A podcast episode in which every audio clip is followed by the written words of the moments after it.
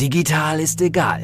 Was zählt, bist du. Kommunikationsfähigkeit ist und bleibt die stärkste Kompetenz von Führungskräften im digitalen Zeitalter. Das ist ein riesen facettenreiches Thema. Barbara Liebermeister ist Autorin, Rednerin und Expertin für Digital Leadership. Sie rückt individuelle Stärken in den Mittelpunkt und setzt auf die Marke Mensch. Barbara Liebermeister geht die Herausforderung der Führungskräfte im digitalen Zeitalter an als Leiterin des Instituts für Führungskultur, als Wirtschaftswissenschaftlerin, als Mensch. Letzten Endes steht über allem die Beziehung zwischen Menschen. Digital ist egal. Was zählt, bist du.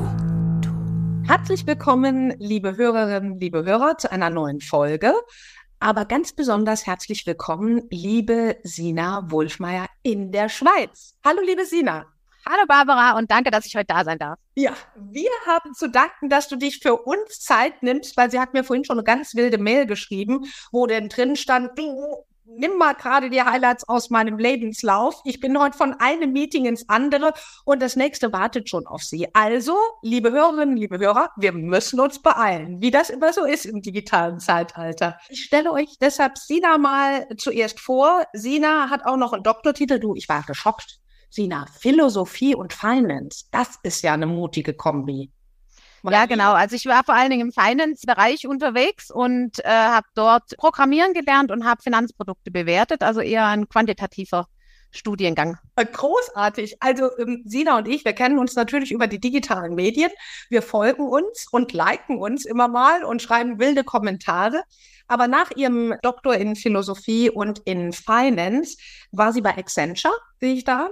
Danach ist sie zur Credit Suisse gegangen und zwar in die Schweiz, ne? Schon bei der ersten. Genau, Position. genau. Ich hatte in der Schweiz promoviert und bin seitdem dort geblieben. Okay, also Head of Legal, Regulatory and Compliance bei der Credit Suisse. Dann warst du Head of Top 100 Client Delivery. Genau, dort haben wir damals für die größten Kunden der Credit Suisse, und das sind sehr komplexe Kunden zum Teil, weil sie eben Privatpersonen sind und Firma auch, haben wir eine Art Dashboard gebaut, wo man praktisch auf einen Klick sehen konnte, wo steht der Kunde oder sagen wir mal das Kundengeflecht und welches Risiko ist mit diesem Kunde verbunden.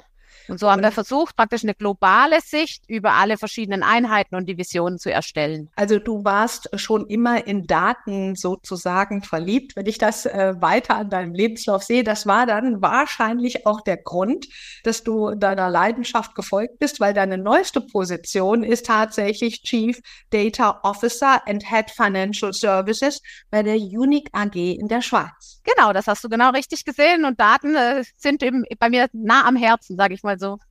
Was mich besonders fasziniert, sind ja na, die Daten auch, mit denen ihr euch beschäftigt, weil du bist ja sehr im äh, Feld künstliche Intelligenz unterwegs. Das finde ich super spannend. Da sprechen wir nachher auch drüber.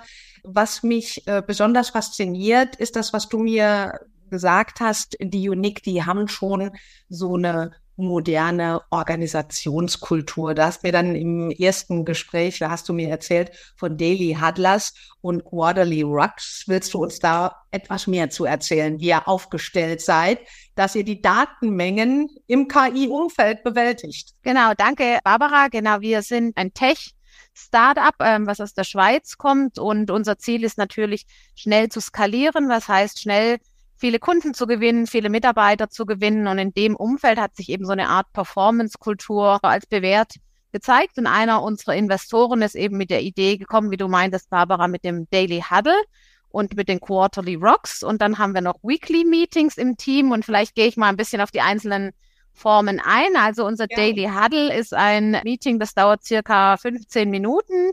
Jede Person bei uns vom CEO bis zur Putzfrau so ungefähr bekommt circa 16 bis 18 Sekunden, um zu sagen, was die Schwerpunkte an diesem Tag sind. Also zum Beispiel, welche Kundenmeetings stehen an, äh, welche Probleme gibt es, auch welche Highlights vielleicht vom Ta Vortag, so dass man eben miteinander teilt, wen was beschäftigt. Und natürlich in einer Organisation, wo sehr viel Remote auch passiert, ist es wichtig, dass man wie so ein Daily Check-in macht und hört, ist alles in Ordnung, braucht jemand Hilfe. Und es gibt aber auch jeden Tag einen Moderator, der sich dann darum kümmert, dass die Energie hoch ist. Das heißt, wir starten mit fetziger Musik am Morgen und dann findet eben dieser Austausch statt Zum Schluss von diesen 15 Minuten gibt's dann aber auch immer noch die Möglichkeit, nach Hilfe zu fragen. Wenn ich jetzt, ich weiß nicht, ein Legal Topic habe oder ich brauche jemanden vom Produkteteam, der mir mal weiterhilft, dann kann ich dort meine Hand heben. Also virtuell mit einem Icon und sagen, ich bräuchte Hilfe. Und so versuchen wir uns eigentlich täglich zu organisieren. Wie viele Leute sind dabei in diesem Circa, circa 50 sind da mit dabei. Aber wie schafft man, dann habe ich das doch akustisch richtig verstanden. Jeder sagt in 16 bis 18 Sekunden, was ihn bewegt. Wie muss ich mir das vorstellen? Sprechen die Steno oder?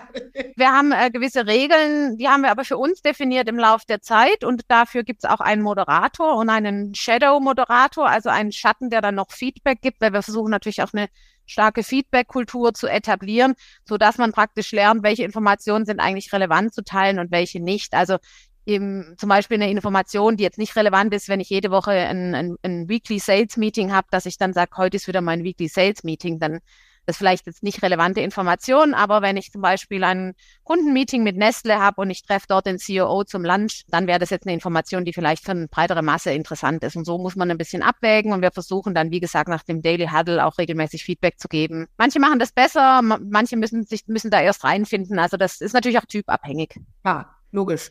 Und auch persönlichkeitsabhängig, ob da jemand einen größeren Redebedarf hat oder nicht. Wird der dann auch vom Moderator jeweils unterbrochen oder wie ja. kriegt ihr der?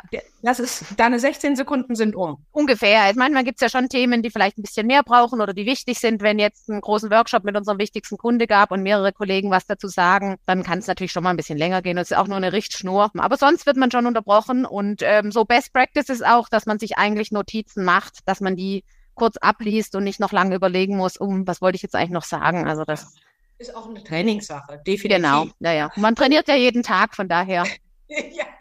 Und in den Quarterly Rocks, wie lange sind die und was dürft ihr da für Themen mehr besprechen? Genau, unser, unser Quarterly Meeting ist eigentlich das Quartalsmeeting, in dem wir versuchen, uns alle auch physisch zu treffen in verschiedenen Zentralen. Also wir haben eine Zentrale, sage ich mal, in Zürich, ähm, in München und in Berlin, dass man versucht eben, dass die Leute, die auch weiter weg remote eigentlich die ganze Zeit arbeiten, einmal im Quartal auch dorthin kommen. Das ist ein Zweitages-Event. Am ersten Tag trifft sich das Management-Team, um sich zu Themen auszutauschen, auch zu HR-Themen. Und wir treffen uns auch wirklich alle in Person. Das ist also ein physisches Meeting, wie eine Art Workshop, in dem wir praktisch das vergangene Quartal besprechen. Wurden die Ziele erreicht? Warum nicht? Und natürlich auch das neue Quartal vorbereiten. Und im zweiten Tag ähm, nimmt dann das ganze Team teil. Und Herzstück ist natürlich auch der Austausch, was im vorherigen Quartal passiert ist und was im nächsten Quartal passiert ist. Und eben das Herzstück ist, dass man neue Rocks definiert, also neue Meilensteine fürs Quartal.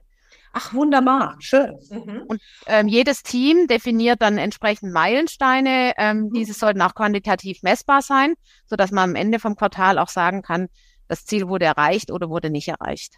Mhm.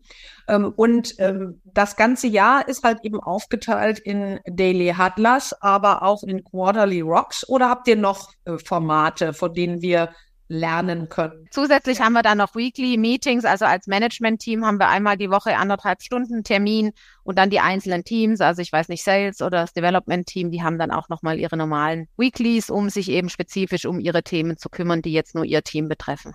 Was ich da heraushöre, ist, dass gerade diese Quarterly Rocks, da trifft man sich ja physisch und das ist ja alle drei Monate, also relativ häufig auch regelmäßig. Das heißt, Menschen wie ihr, die mit KI und sehr digital und in der Datenwelt zu Hause sind, sagen schon, regelmäßige Meetings in Persona sind erforderlich. Auf jeden Fall. Und ich bin auch ein großer Freund davon, dass man versucht, eine gute Mischung zu finden zwischen Remote und sich auch zu treffen, was meiner Meinung nach auch immer Regeln erfordert.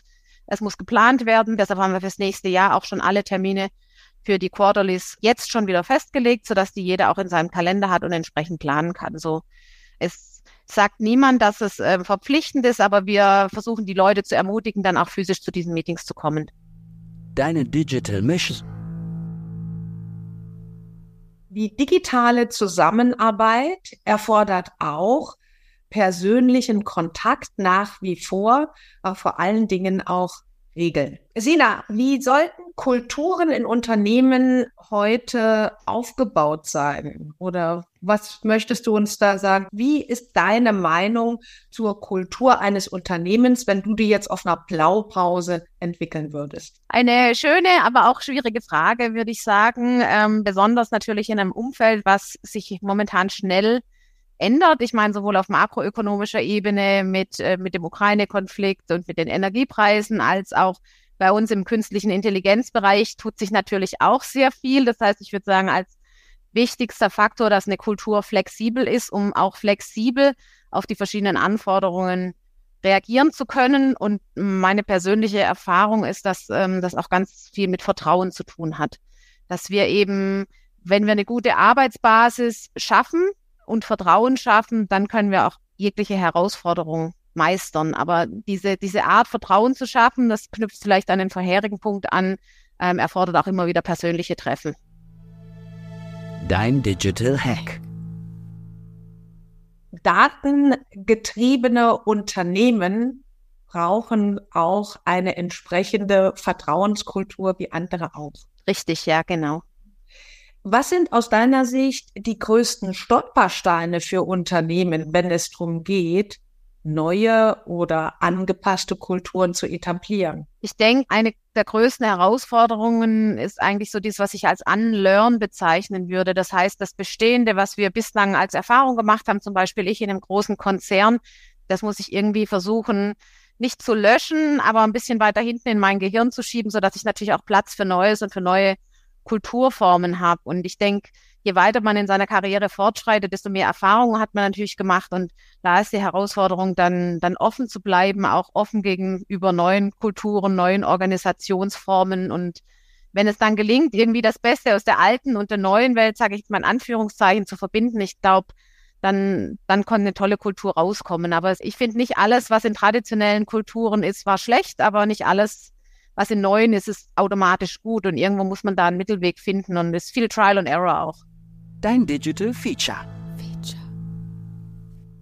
Offenheit, Neugierde und der Wille zum lebenslangen Lernen auf allen Ebenen. Das ist äh, laut Sina mit die Erfolgsformel für vertrauensvolle Kulturen im digitalen Wandel. Genau, und vielleicht da nochmal zum, zum Hinzufügen, also das Thema Offenheit, das kennst du ja auch, Barbara, dass man offen durch, durchs Leben geht und auch bereit ist für Möglichkeiten. Ähm, ich muss auch persönlich sagen, ich lese es viel, ich vernetze mich viel und es hat schon, hat viele ähm, Gedankengänge in meinem Kopf ausgelöst, viele neue Begegnungen, von denen ich heute eigentlich profitiere. Aber damals, als der erste Kontakt zustande kam, wusste man jetzt noch nicht, wo das alles hinführt. Und ich denke, ähm, das kann, kann man auch nur jedem mitgeben, dass man offen ist gegenüber Neuem. Auch Menschen, genau. Ja, auch Menschen, ja. Insbesondere ja. denen. Ja. Jetzt habe ich ähm, eine Frage, die mich total umtreibt. Du hast mich äh, richtig, wir würden sagen, im Saarland naseweiß gemacht, also neugierig gemacht. Bei der Unique AG stellt ihr ja äh, ganz oder entwickelt ihr ja ganz tolle Tools eine KI-basierte Plattform, die dazu in der Lage ist, bei digitalen Meetings schon zu erkennen, in welcher Stimmungslage sich das Gegenüber befindet und dir unter Umständen einen Stupser gibt, wenn du Moderator bist von äh, dieser Session und dir sagt, ey, vielleicht sollst du Barbara mal wieder anstupsen oder eine clevere Frage stellen, weil die sackt gerade in sich zusammen. Möchtest du uns dazu mehr erzählen oder was darfst du uns dazu erzählen? Gerne. Ja, genau. Die Unique AG entwickelt Software, für Videocalls, aber auch für physische Meetings mittlerweile. Das heißt, wir haben auch eine App-Version. Also in dem Moment, wo eine Art Unterhaltung stattfindet, können wir diese aufzeichnen und ähm, dann strukturiert analysieren. Das klingt jetzt vielleicht ein bisschen kryptisch, aber wie du richtig sagst, Barbara, wir können erkennen, wer spricht wie viel. Das kennen wir ja alle. In Meetings gibt es immer wieder Menschen, die nichts sagen und die werden uns eben dann auch aktiv angezeigt, dass gesagt wird, hier John, hat jetzt im letzten Meeting nichts gesagt und heute wieder nicht. Vielleicht müsste man John mal aktiv angehen. Und es ist wie so eine Art Live-Coaching, was uns natürlich hilft, Meetings als Moderator dann auch die Meetings besser zu führen. Das ist ein Vorteil. Aber wir können natürlich im Nachhinein, auch wenn eine Konversation stattgefunden hat, können wir nochmal draus lernen. Das heißt, wir können uns das Video nochmal anschauen und wir können sogar markieren mit einem Sternchen und sagen, okay, das war jetzt eine besonders interessante Stelle für meine Kollegen, weil da habe ich jetzt besonders gutes Produkt verkauft oder da war die, die, die Engagementrate besonders hoch. Und so kann ich natürlich entweder während dem Call oder dem Gespräch lernen, aber auch anschließend kann man natürlich die Learnings dann teilen. Und wir müssen sagen, wir nutzen die Software selber und wir nutzen das auch aktiv. Mhm. Und wie stelle ich mir das vor? Kriege ich dann tatsächlich als Moderator poppt dann unten eine Message auf, die mir genau das übermittelt? Ey, stups mal Sina an oder äh, wie erfolgt diese ja, Aufmerksamkeitserinnerung? Ich kann das teilweise auch selber wählen, ob ich wirklich so, so ein Live-Coaching haben möchte oder ob ich das auch nicht haben möchte. Manche möchten ja vielleicht bei manchen Gesprächen, möchte man sich auf den Gesprächsverlauf eher einlassen und nicht die ganze Zeit gestört werden. Also ich denke, es ist situationsabhängig und dann sehe ich aber zum Beispiel auch, wie, wie viel Sprechzeit jeder hat. Ähm, eben dann sehe ich, wer nichts gesagt hat. Und im Nachhinein, wenn der Termin dann vorbei ist oder das Meeting, dann bekomme ich eben auch Aufgaben zugeteilt. Wenn wir uns jetzt zum Beispiel darüber unterhalten haben, wir sollten mal wieder ein Meeting aufsetzen, dann erinnert mich die Software Barbara und Sina, ihr solltet noch ein Meeting aufsetzen. Oder wir haben uns darüber unterhalten, dass ich dir den Preis für mein Produkt noch mitteilen möchte. Dann kriege ich danach auch eine Notiz in, in meinem CRM, also in meinem Kundenmanagementsystem. Ich sollte der Barbara noch den Preis schicken. Und so automatisiert sich durch diese künstliche Intelligenz natürlich nach und nach der Arbeitsplatz. Ich bekomme auch ein automatisches Protokoll nach dem Gespräch und es fallen viele Aufgaben, die uns heute ja auch nicht so viel Spaß machen, wie Protokoll schreiben, Termine aufsetzen und so weiter, werden zunehmend halt durch die künstliche Intelligenz automatisiert. Also die digitale Sekretärin mit Coaching-Erfahrung. Richtig, das, das, das Ideale aus allen Welten. Also das ist, äh, ist, ist eine schöne, schöne Metapher. Und ja, wunderbar. Wir nennen sie auch, oder ihn, wissen wir nicht, was das ist. Das ist immer unser, unser Unique Assistant der ja. dann eben in einem, in einem Call dann kommt und teilnimmt. Ähm, da gibt's natürlich auch von der, von der rechtlichen Seite, das muss ich als Chief Data Officer jetzt auch sagen, muss man natürlich vorher immer unsere Kunden oder unser Gegenüber nach Einwilligung fragen. Das äh, gehört zum guten Ton in der EU, dass man das macht, aber ähm, da haben, haben wir uns ja mittlerweile auch alle dran gewöhnt und ist auch eigentlich für die meisten Gespräche kein Problem. Genau, also die Aufzeichnung, da müsst ihr euch das holen. Ja, gut. Also genau, das hätte ich ja. auch meistens gefragt. Das kenne ich ja. auch, ja. Was gibst du Führungskräften mit auf den Weg, die entdeckt haben für sich, für ihr Unternehmen, Mensch, ja, an unserer Kultur, da müssten wir schon was tun.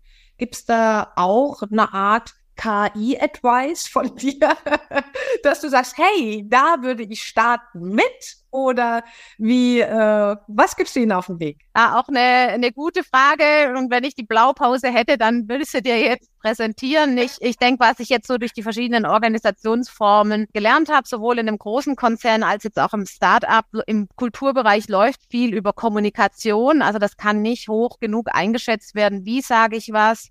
In welchem Medium sage ich was, äh, was bei uns auch immer eine große Herausforderung ist, dadurch, dass wir viel eben mit diesen Aufnahmen arbeiten, ist das natürlich eine gängige Form der Kommunikation und man muss dann auch sagen, es gibt hin und wieder doch auch Situationen, wo es besser wäre, man sucht das persönliche Gespräch, man trifft sich im Büro.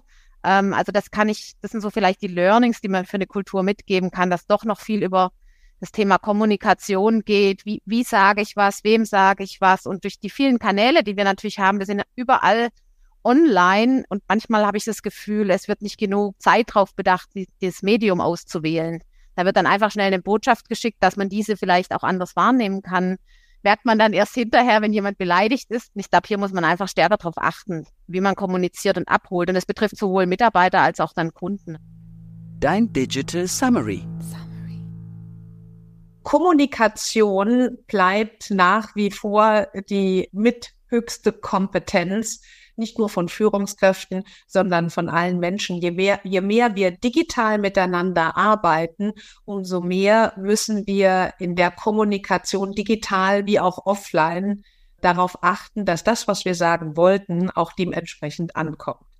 Ja, Sina, ganz herzlichen Dank dafür und unseren Gerne. Hörern und Hörerinnen auch ganz herzlichen Dank fürs Zuhören. Ihr findet Dr. Sina Wolfmeier natürlich ganz digital in den digitalen Medien. Und ich bedanke mich ganz recht herzlich bei dir, liebe Sina.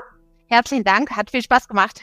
Ja, vielleicht auch nochmal, wer weiß. Wir gucken mal, wie sich eure Plattform dann weiterentwickelt und da könnte man nochmal einen Podcast Nächstes machen. Mal schicke ich dann die KI zu dir. Hm? ja, genau. Danke dir. Tschüss. Tschüss. Digital ist egal. Was zählt, bist du. Barbara Liebermeister geht die Herausforderungen der Führungskräfte im digitalen Zeitalter an. Als Leiterin des Instituts für Führungskultur Als Wirtschaftswissenschaftlerin, als Mensch. Letzten Endes steht über allem die Beziehung zwischen Menschen. Digital ist egal, auch im Buchhandel und bei Amazon. Wenn du mehr wissen willst, www.barbara-liebermeister.com